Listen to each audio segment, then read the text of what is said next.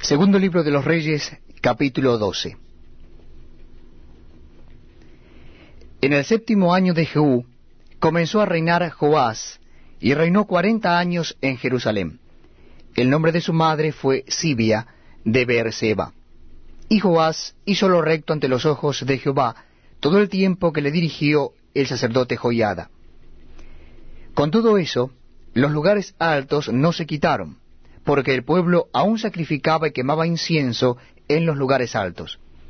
Y Joás dijo a los sacerdotes, Todo el dinero consagrado que se suele traer a la casa de Jehová, el dinero del rescate de cada persona según está estipulado, y todo el dinero que cada uno de su propia voluntad trae a la casa de Jehová, recíbanlo los sacerdotes, cada uno de mano de sus familiares, y reparen los pórticos del templo, donde quiera que se hallen grietas. Pero en el año veintitrés del rey Joás, aún no habían reparado los sacerdotes las grietas del templo. Llamó entonces el rey Joás al sumo sacerdote Joiada y a los sacerdotes y les dijo, ¿Por qué no reparáis las grietas del templo? Ahora pues, no toméis más el dinero de vuestros familiares, sino dadlo para reparar las grietas del templo. Y los sacerdotes consintieron en no tomar más el dinero del pueblo, ni tener el cargo de reparar las grietas del templo.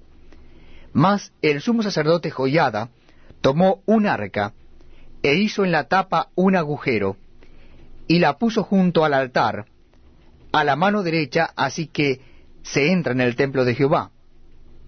Y los sacerdotes que guardaban la puerta ponían allí todo el dinero que se traía a la casa de Jehová. Y cuando veían que había mucho dinero en el arca, venía el secretario del rey y el sumo sacerdote, contaban el dinero que hallaban en el templo de Jehová y lo guardaban. Y daban el dinero suficiente a los que hacían la obra y a los que tenían a su cargo la casa de Jehová, y ellos lo gastaban en pagar a los carpinteros y maestros que reparaban la casa de Jehová, y a los albañiles y canteros, y en comprar la madera y piedra de cantería para reparar las grietas de la casa de Jehová, y en todo lo que se gastaba en la casa para repararla.